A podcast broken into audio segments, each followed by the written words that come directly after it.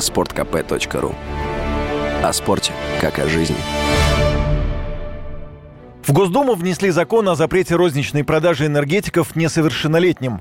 Проект закона будет предусматривать ответственность для продавцов и предпринимателей. В тексте документа подчеркивается, что сейчас молодые люди приобретают данную продукцию без ограничений и употребляют ее в больших количествах, что наносит вред их здоровью, прежде всего сердечно-сосудистой системе. Уполномоченный по правам ребенка в Татарстане, основатель Национального родительского комитета Ирина Волынец активно продвигала идею запрета продажи детям детям данной продукции. Вот что она заявила радио «Комсомольская правда». Производители энергетиков используют э, маркетинг, рекламу, яркую упаковку и сообщают населению о том, что прием энергетиков способствует хорошему настроению, повышению энергии и всему только самому лучшему. Однако же это не так. И я сделала соответствующий запрос в НИИ детского питания о вреде энергетиков, и мы получили развернутый ответ о том, что это не только не полезно, но и опасно. Причем не только для детей, но и для взрослых. Поэтому, конечно же, это не только запрет продажи энергетиков детям, но и запрет продажи этих напитков в местах скопления детей, молодежи, чтобы это было не меньше 100 метров до школ, э, детских садов, э, иных учреждений, где могут быть дети и молодежь. Поэтому здорово, что мы начинаем год именно с этого.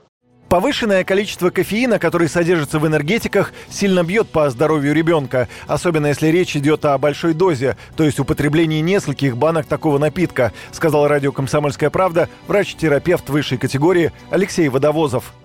Рекомендованная доза находится где-то в районе 300 мг в сутки имеется в виду. Это, ну, где-то примерно, там, в зависимости от того, какие это чашки кофе, ну, 3, 4, 5, 6 чашек кофе максимум. А если мы говорим об энергетиках, то там этого кофеина сразу 500 миллиграмм. Причем, что интересно, его прячут. То есть, например, отдельно пишут кофеин и отдельно пишут экстракт гуараны, что, в принципе, одно и то же, потому что основное действующее вещество гуараны – это как раз кофеин. Например, 250 того, 250 того, то есть 500 миллиграмм. В принципе, опять же, да, это пренебрежимая доза. Имеется в виду то, что она не вызывает каких-то токсических эффектов. Что-то более-менее токсическое начинается там где-то за тысячи миллиграмм. Но никто не останавливается на одной банке энергетика. В этом проблема, да, что одна банка 500, вторая банка уже за два раза по 500, то есть тысячи. Это как раз очень много. То есть это ажитация, такое повышенное возбуждение, это скачущая речь, это дезориентация и все остальное. Ну, то есть немножко похожее даже на психоз, можно так сказать.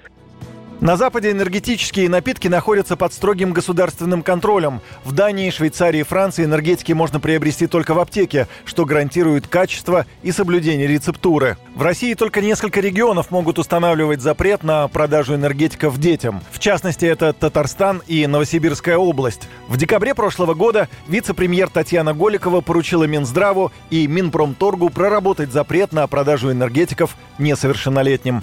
Юрий Кораблев, Радио «Комсомольская правда».